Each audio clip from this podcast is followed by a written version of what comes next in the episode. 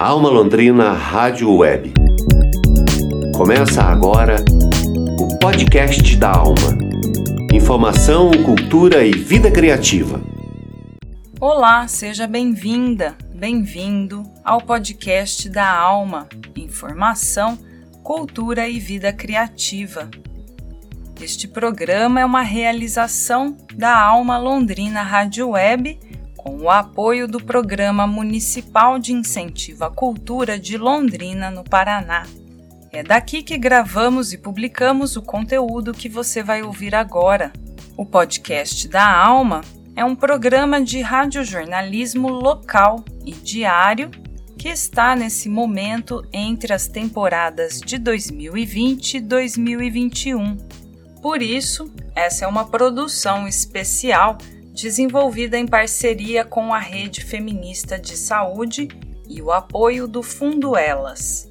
Nosso objetivo é colocar em circulação informações verificadas e alinhadas com as melhores evidências científicas na área da saúde reprodutiva e no atendimento ao aborto previsto em lei, que é realizado exclusivamente pelo Sistema Único de Saúde, o SUS. Eu sou Ana Carolina Franzon, apresentadora e editora deste podcast. O meu convite é para que juntas a gente conheça melhor essa política pública, organizada em lei de 2013, que prevê o cuidado em saúde no SUS para a interrupção de gestação decorrente de violência sexual. No episódio anterior, nós apresentamos o serviço realizado pelo Hospital Universitário da Universidade Estadual de Londrina, no Paraná, e o atendimento do Hospital de Clínicas da Universidade Federal de Uberlândia, Minas Gerais. Se você ainda não ouviu, volte lá na página do podcast da Alma para conferir as entrevistas. Agora, nós vamos conhecer duas abordagens inovadoras: o atendimento em telesaúde e telemedicina e o aborto medicamentoso no domicílio da paciente. Vamos em frente, vamos juntas. Boa escuta! Em 2020, a pandemia do coronavírus teve efeito imediato sobre os serviços de cuidado em saúde reprodutiva. Somente no Paraná, na capital Curitiba, duas maternidades SUS foram fechadas para remanejar os leitos para Covid-19.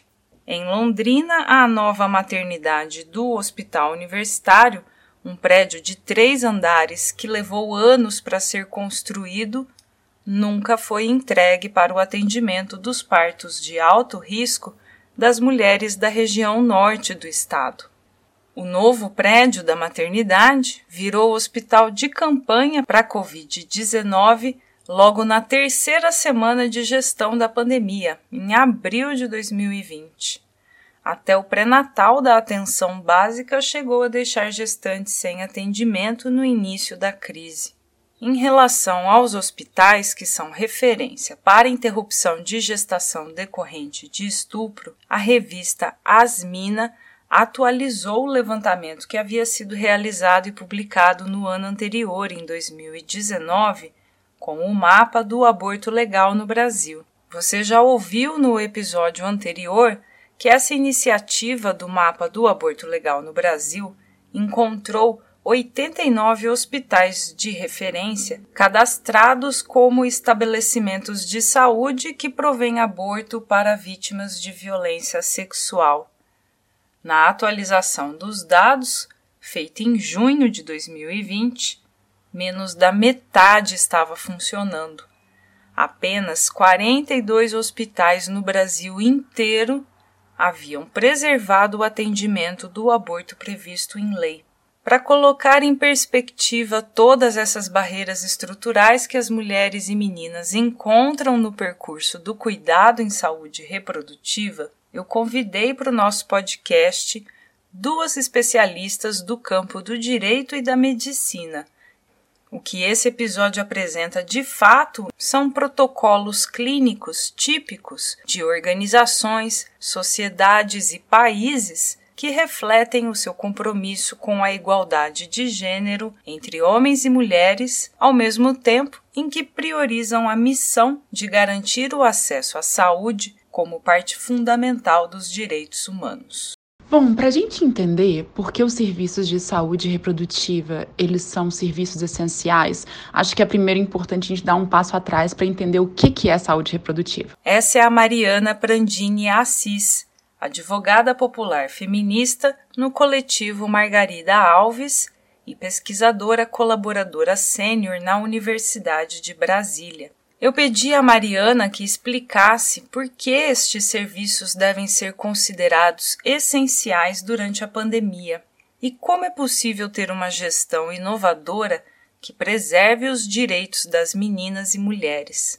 Ela começa definindo o conceito de saúde reprodutiva e introduz a abordagem inovadora do teleatendimento para os cuidados nesta área. E a saúde reprodutiva, ela é definida pela Organização Mundial de Saúde como um, um estado de completo bem-estar físico, mental e emocional em todas as questões relativas ao sistema reprodutivo e às funções reprodutivas e aos processos reprodutivos. Então, a saúde reprodutiva ela implica, né, que as pessoas elas sejam capazes de ter uma vida sexual segura, satisfatória, prazerosa, que elas tenham a capacidade de reproduzir e a liberdade de decidir quando, se vão se reproduzir, né, e com qual frequência. Então eu acho que a saúde reprodutiva ela está vinculada, ela é fundamental, né, para garantia da vida, do bem-estar físico e emocional de qualquer pessoa. E por isso esses são serviços essenciais. No caso particular do aborto, ele se torna ainda mais essencial porque o aborto ele é um procedimento que não pode esperar. O aborto, a gente sabe que você tem as idades gestacionais e que até determinada idade gestacional é seguro se fazer um aborto. Em idades gestacionais mais avançadas, vai aumentando, né? À medida que aumenta a idade gestacional, vai aumentando o nível de risco para a pessoa gestante. Então, por isso, o aborto é um procedimento que está submetido aí à viabilidade temporal, né, diríamos. Diante disso e diante das várias restrições que o contexto da pandemia colocou, acho que principalmente em relação à mobilidade, a capacidade das pessoas de se locomover, de irem até o serviço de saúde, as medidas de distanciamento social e a própria aumento de demanda ao serviço de saúde em função da necessidade de atendimento de pessoas adoecidas pela COVID-19, vários países do mundo têm adotado medidas inovadoras que já vinham sendo utilizadas em outras áreas da saúde, no campo da saúde sexual e reprodutiva, né? Então, a telemedicina e em algumas situações também chamada telesaúde é uma dessas medidas. Um dos países que eu acho que ganhou bastante visibilidade foi o Reino Unido, né? Onde houve adoção então de um protocolo que vai durar por dois anos ou até o fim da pandemia, o que aconteça primeiro e esse protocolo, ele permite que as pessoas elas tenham uma consulta por telemedicina com um profissional médico que vai fazer toda a avaliação, fazer todo o processo de investigação, é, de conversa, e uma vez deliberado que se quer prosseguir com o aborto, aquela pessoa vai receber em casa a medicação para fazer um aborto medicamentoso, que é o misoprostol e mifepristona, e com a orientação médica, ela vai autogerir o seu aborto. Depois, obviamente, tem um acompanhamento é, para se saber que o aborto foi bem sucedido, que correu tudo bem, que a pessoa está passando bem, que não tem nenhuma necessidade de atendimento de emergência, o que em caso de aborto medicamentoso é raríssimo, né, que você tenha complicações ou necessidade de um atendimento de emergência pós-procedimento. E então assim está se garantindo, né, o acesso a pessoas que de um outro modo não teriam acesso a esse serviço essencial. Não apenas o Reino Unido fez isso, mas tem vários outros países no mundo, na Colômbia já está funcionando é, também por telemedicina. É, Austrália, Nepal, Bangladesh, Moldova, Canadá e em vários estados também dos Estados Unidos e na França também.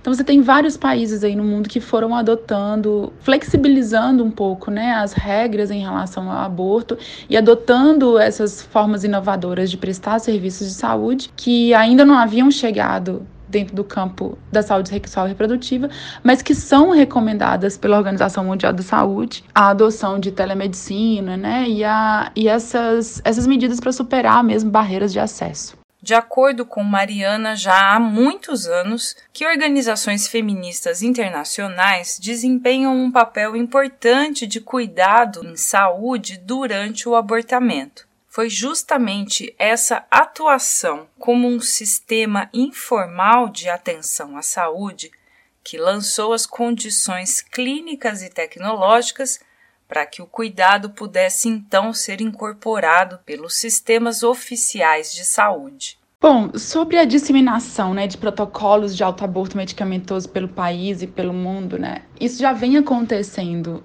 há, há pelo menos há mais de uma década, por organizações e coletivos feministas que têm o compromisso, então, que criaram medidas altamente inovadoras muito antes dos sistemas formais de saúde. E esses coletivos, essas iniciativas feministas, essas organizações feministas, o que elas fazem é justamente disseminar informação. É, você tem linhas diretas, né, em que se conversa, você tem aplicativos que se pode utilizar no celular, você tem organizações que fazem atendimento de telesaúde por e-mail e que já vinham, então, adotando medidas muito semelhantes àquelas que agora estão sendo adotadas pelos sistemas formais de saúde, né, de atendimento por e-mail, por aplicativo de celular, é, pelo telefone, pela linha telefônica, dando informação sobre quais são os protocolos, a quantidade de medicamento, qual que é o horário, é, quais que são as, as as consequências, o que, que, se deve esperar do procedimento, como que ele acontece, o que acontece no corpo. E isso já vinha sendo feito, disseminado pelo mundo todo. Então eu acho que, na verdade, o que se tem é um fortalecimento dessas redes informais num contexto como esse, que se tornam ainda mais necessárias. E eu acho que os países no mundo, assim, né, a forma, acho que já é possível a gente perceber como que os países estão respondendo à pandemia, né? Para Mariana, o contexto da pandemia pode motivar governos a aprofundar a negação de direitos ou buscar soluções para reduzir danos e proteger os grupos mais vulneráveis.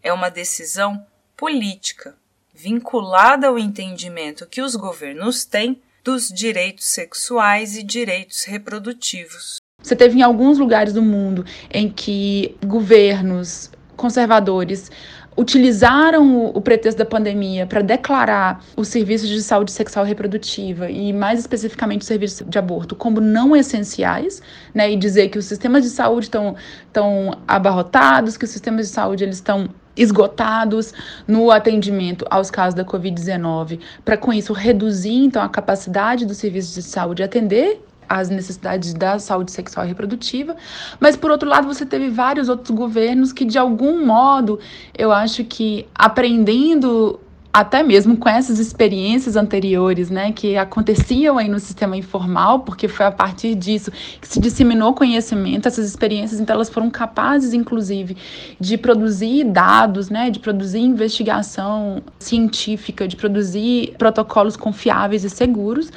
e esses governos, então, implementando. Então, eu acho que, na verdade, a resposta à pandemia, ela, ela está muito ela está muito vinculada ou atrelada à questão política mais ampla de como os governos entendem e percebem a saúde sexual e reprodutiva, os direitos sexuais e reprodutivos, né? E acho que a resposta ela vai ela vai se dar a partir desse entendimento anterior. Então ela não é desvinculada, né, da política anterior à pandemia, mas eu acho que ela é uma adaptação do que é a posição dos governos num contexto de pandemia, né? Ou seja, o contexto da pandemia ele pode ser uma motivação para aprofundar a negação de direitos e de acesso, ou ele pode ser uma motivação para que os sistemas formais aprendam com essas inovações que aconteciam nesses espaços informais do ativismo, né? E passem a adotar essas práticas. E aí eu acho muito interessante a gente pensar isso da perspectiva da redução de danos, porque ela vai explicar. Mas antes, vamos lembrar que estamos no país campeão mundial em número de mortes maternas por COVID-19, que chegou a suspender o pré-natal de gestações saudáveis, fechou maternidades para o parto e fechou também os ambulatórios para interrupção da gestação prevista em lei. É o país que, em condições normais, tem 55% das gestações de nascidos vivos não planejadas. Então, que medidas poderiam ser feitas para reduzir os riscos que foram colocados pela pandemia e agravados por uma gestão de crise insatisfatória. A ideia da redução de danos é, é, é, você entender que as pessoas vão engajar em práticas que podem ser inseguras e o que se tem que fazer, então, é garantir as condições, o acesso à informação e medidas que vão reduzir a possibilidade de ocorrência de danos em decorrência daquelas práticas. E essas, essas experiências de redução de danos, elas acontecem, então, dentro, em meio né, a grupos que são altamente marginalizados e estigmatizados na sociedade. E é muito interessante perceber como que políticas de redução de danos, políticas formais de redução de danos, o que elas fizeram foi incorporar, adotar, trazer para dentro do sistema formal essas, esses mecanismos informais de lidar com o fato de que é, acho que quase tudo que a gente faz na vida, né? Você tem a possibilidade, existe uma imprevisibilidade de quais os danos que podem estar envolvidos, quais são os riscos que estão atrelados a determinadas atividades e quais são medidas então que a gente pode fazer para reduzir esses riscos. Em meio ao caos da gestão da pandemia, uma boa notícia veio lá do interior de Minas Gerais. Pela primeira vez no Brasil, um serviço de saúde passou a implementar protocolo para tratamento domiciliar do aborto previsto em lei nos casos decorrentes de estupro. E em plena semana de 28 de setembro, Dia Internacional de Luta pela Descriminalização do Aborto na América Latina e no Caribe, eu tive a oportunidade de conversar diretamente com a coordenadora técnica desse feito. Com a palavra, Helena Paro, médica ginecologista e obstetra, professora da Faculdade de Medicina da Universidade Federal de Uberlândia. Olá, Ana Carolina. Muito obrigada pela oportunidade de conversar com você. A gente acredita mesmo que o Nua Vidas, aqui em Uberlândia, é o núcleo de atenção integral a vítimas de agressão sexual do Hospital de Clínicas da Universidade Federal de Uberlândia, seja realmente o primeiro serviço a oferecer o aborto nos casos previstos em lei, particularmente nos casos decorrentes de estupro, por telesaúde. Na semana que Helena Paro me recebeu, ela estava participando de uma série de atividades de comunicação científica, reuniões técnicas e lives. Mobilizada pela agenda feminista do 28 de setembro, a professora Helena Paro estava dedicada a divulgar o novo protocolo do Nua Vidas. Quando gravamos essa entrevista, fazia exatamente 45 dias que havia sido aprovado e implementado esse primeiro protocolo do país para atendimento ao aborto medicamentoso fora do ambiente hospitalar e realizado em casa, com monitoramento médico e multiprofissional remoto. O protocolo foi aprovado junto à gestão do hospital, à direção do hospital e por uma equipe multiprofissional e também com o apoio é, e parceria da ANIS, Instituto de Bioética, e também de advogadas, tanto da ANIS quanto também de outras instituições. E hum, também tivemos aí a, a, parceria do Ministério Público Federal em recomendações. E o protocolo foi. Nós tivemos o nosso primeiro atendimento por telesaúde no dia 15 de agosto de 2020, desse ano foi possível devido às leis né, relacionadas a, ao atendimento temporário por conta da pandemia, é, de todos os profissionais de saúde, da psicologia, da enfermagem, da medicina, da assistência social, do serviço social, que autoriza e recomenda o uso das tecnologias de informação para esse momento de necessário distanciamento social que a gente enfrenta com a pandemia da Covid-19. Admirada que eu estava com a inovação e ousadia desse trabalho, a minha primeira pergunta para Helena foi exploratória. Eu queria conhecer mais sobre ela e a sua perspectiva de atuação médica, saber das motivações pessoais, profissionais e técnicas. Primeiramente, é preciso reforçar que o, o teleatendimento ele não é só médico, ele também envolve profissionais da psicologia e pode até também envolver os profissionais do serviço social, uh, uma vez que esse acolhimento ele é feito por uma equipe mínima que é interprofissional é, a pessoas em situação de violência sexual, não apenas aquelas pessoas que engravidam em decorrência de um estupro. As minhas motivações, elas não são as pessoais e profissionais, elas se misturam bastante, né? Primeiro porque a gente vê aí um cenário já de longa data de insuficiência do número de serviços de aborto previsto em lei no país, que não dão conta de atender a dimensão continental do Brasil. É, isso já era um número insuficiente antes da pandemia. Com a pandemia, nós temos notícia de que 45% dos serviços podem ter fechado, dos serviços, desses poucos serviços existentes antes da pandemia. A gente também precisa de pensar nessas meninas e mulheres que engravidam em decorrência de um estupro, que moram em cidades em que não tem poucos recursos de saúde e tampouco um serviço de referência capaz de prestar essa atenção integral à, à saúde é, holística, né, de uma maneira holística, pensando saúde de uma maneira holística dessas pessoas. Então, essas são as motivações profissionais e que também são pessoais. Do ponto de vista técnico e científico, é, já tem, a gente já tem um conjunto de evidências bastante consolidadas a respeito da segurança do abortamento medicamentoso feito fora do serviço de saúde, por telemedicina, telesaúde. É, isso já tem algum tempo já que essas evidências existem. Então, do ponto de vista científico, é, é a segurança do tratamento que nos deixa bastante tranquilos em oferecer essa modalidade de tratamento, se assim as meninas e mulheres desejarem, né? Estar em casa, sem a necessidade de uma internação dentro do hospital para o procedimento, para o tratamento, na verdade. No episódio anterior, falamos do atendimento padrão presencial do Nua Vidas. Agora, Helena descreve como está funcionando o atendimento para o tratamento semipresencial do aborto previsto em lei e o plano de desenvolvimento do protocolo. Existem duas modalidades do tratamento para o aborto medicamentoso previsto em lei por telesaúde.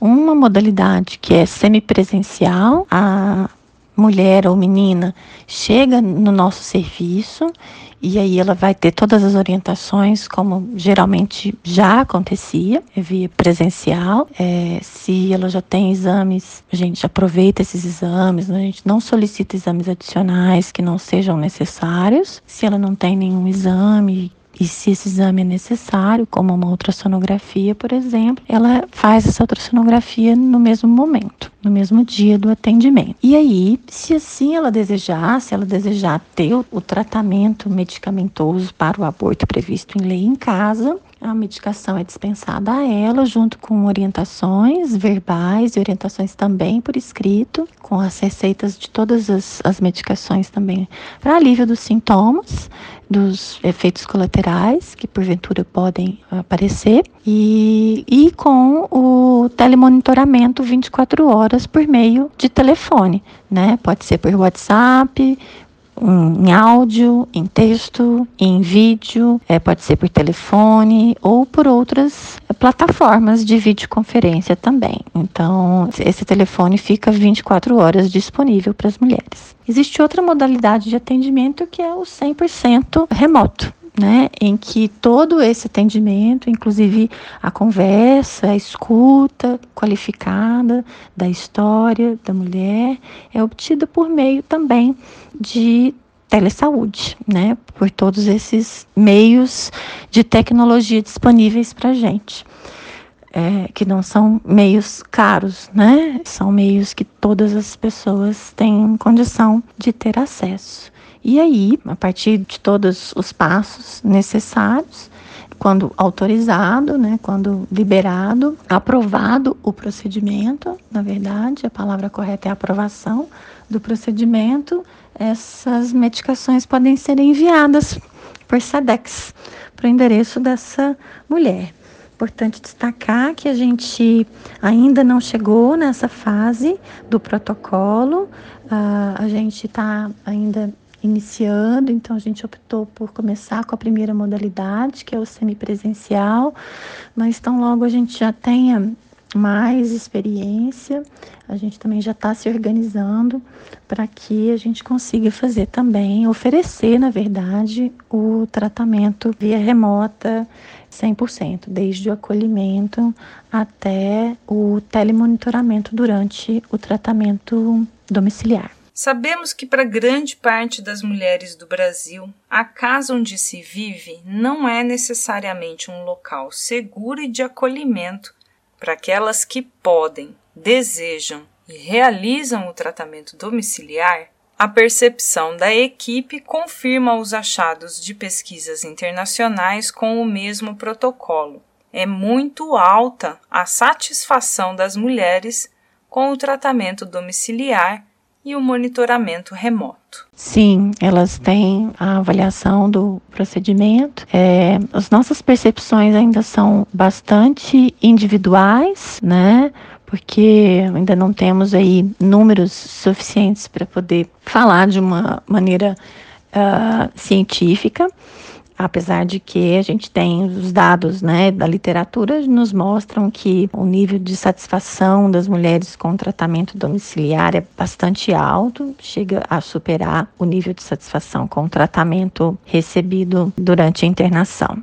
Né? Então, essas são as questões que a gente também vivencia nesses poucos casos que já tivemos aí desde agosto. Percebo que algumas mulheres que não têm uma casa como um espaço seguro, essas mulheres são as que geralmente não querem o tratamento domiciliar. Por exemplo, mulheres que foram violentadas fora do casamento e que o marido não pode saber, né? Geralmente elas têm sempre uma sensação de tentar proteger a família, de não contar sobre a violência sofrida e sofrer sozinhas.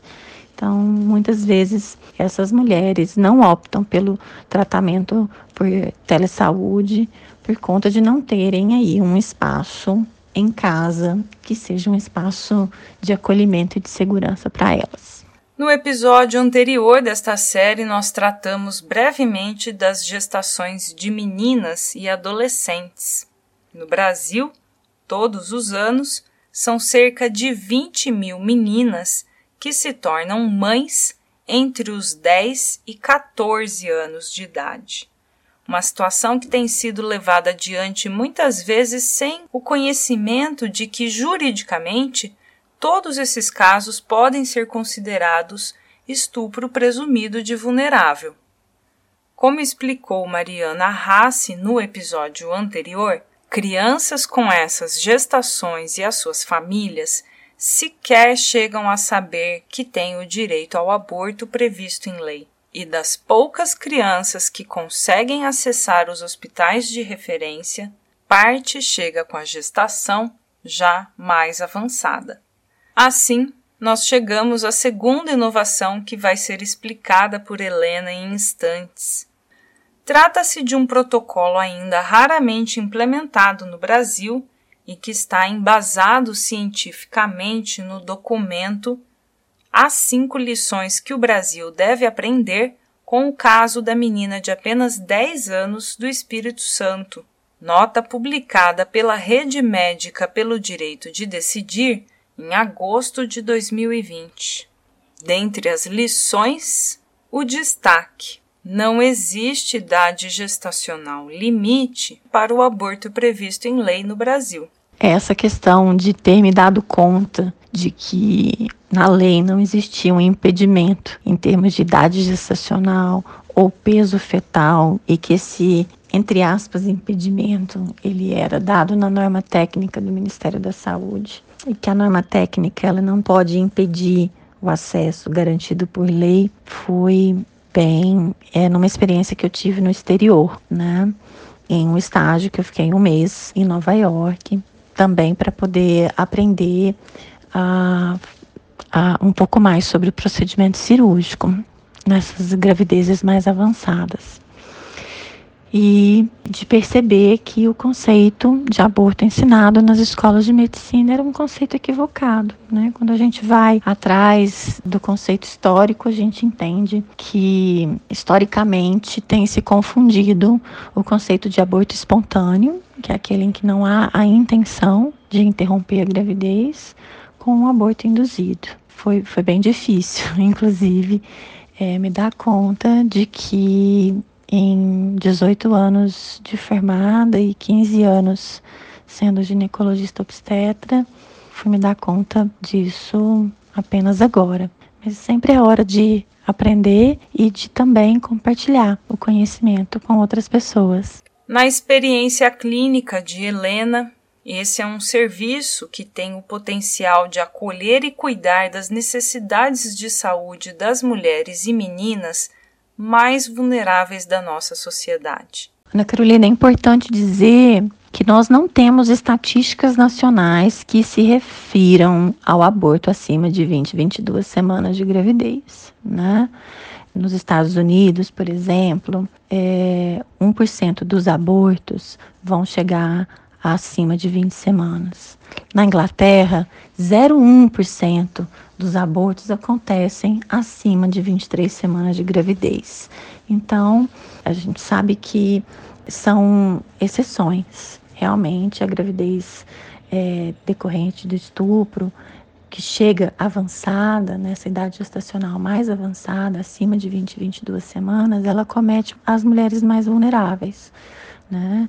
E também as crianças que demoram ou que não reconhecem os sinais de gravidez no seu próprio corpo, né? E elas não representam aí a maioria, e sim a minoria das meninas e mulheres que engravidam em decorrência de estupro no nosso país. Em relação a receber mais casos, a gente ainda não se tornou uma referência nacional para receber é, os casos de interrupção prevista em lei da gravidez acima de 20 e 22 semanas, mas já nós estamos nos articulando para que a gente consiga se habilitar e se credenciar mesmo para poder receber essas pacientes, mesmo porque a gente entende que a gente não precisa no Brasil, dado essa pouca frequência de previsão, né, de estar com gravidezes com as previsões legais para o aborto em idades gestacionais mais avançadas. Então, como a gente não precisa de todos os serviços preparados, a gente vai necessitar de alguns serviços no Brasil que sejam referências nacionais mesmo. Justiça reprodutiva é a garantia do cuidado essencial, necessário, individualizado para cada caso complexo, como esses dessas gestações. É pela via da justiça social que nós vamos conseguir efetivar o programa de atenção integral à saúde reprodutiva das meninas e mulheres do Brasil. Para concluir, eu pedi a Mariana que fizesse uma análise sobre o que deve ser perseguido como meta nesse campo do cuidado em saúde, se a gente quiser manter o compromisso de erradicar o racismo e a desigualdade de gênero? Bom, eu acho que como uma sociedade engajada com o compromisso de promover a igualdade de gênero, reduzir racismo e outras formas de discriminação, o que deve ser feito, o que deve ser perseguido como meta nesse campo do cuidado em saúde, acho que acima de tudo é encontrar as pessoas no lugar onde elas estão. Né? Eu acho que um movimento muitas vezes que se faz de cuidado, de atendimento, de atenção, é de tentar trazer as pessoas para dentro de uma estrutura que já tem critérios, que já tem padrões, assim. Eu acho que a gente tem que fazer um movimento contrário, né? De levar a estrutura para o lugar e para as condições concretas de vida de cada pessoa, né? Entender de onde ela vem, quais são as necess suas necessidades, quais são os seus desejos, é, quais são as suas expectativas porque eu acho que isso muda fundamentalmente o modo como a gente olha e o modo como a gente pensa, como é que a gente entende, né, o que, que é insegurança, o que, que é risco, o que, que é necessidade, é, o que é vontade, o que é desejo e também o que é o que é barreira de acesso, é o que é impedimento. para mim esse é um elemento fundamental e é um elemento que eu acho que vem muito da filosofia da redução de danos, né? Que é essa ideia de que a perspectiva da redução de danos não é de você é, enquadrar o sujeito em um modelo pronto, mas você trabalhar com o sujeito para entender qual o modelo mais adequado para aquele sujeito. E para além disso, eu acho que é, que é entender que o sistema criminal, a criminalização, ele não é o lugar de se lidar com questões de saúde e com questões de cuidado. Né? O sistema criminal, o sistema penal, ele não cuida, ele não garante acesso, muito pelo contrário. Então, eu acho que se a gente conseguisse alcançar essas duas coisas, né, afastar o sistema penal e as políticas de criminalização desse campo, e a segunda coisa, não tentar enquadrar as pessoas nas estruturas, mas ao contrário, né, fazer com que as estruturas deem conta da realidade, das necessidades das pessoas, eu acho que a gente teria um avanço gigantesco. E aí, mais uma vez, eu queria trazer um pouco para essas experiências, essas iniciativas feministas em todo o mundo que o que elas fazem é muito isso, né? O que elas fazem é garantir acesso dentro das condições de cada pessoa, né? Entender, então você tem redes de acompanhamento, por exemplo, redes de acompanhantes. Na Argentina você tem uma rede enorme nacional, que é a rede das socorristas, e é muito interessante perceber o que, é a filosofia que está por trás da ideia de acompanhamento.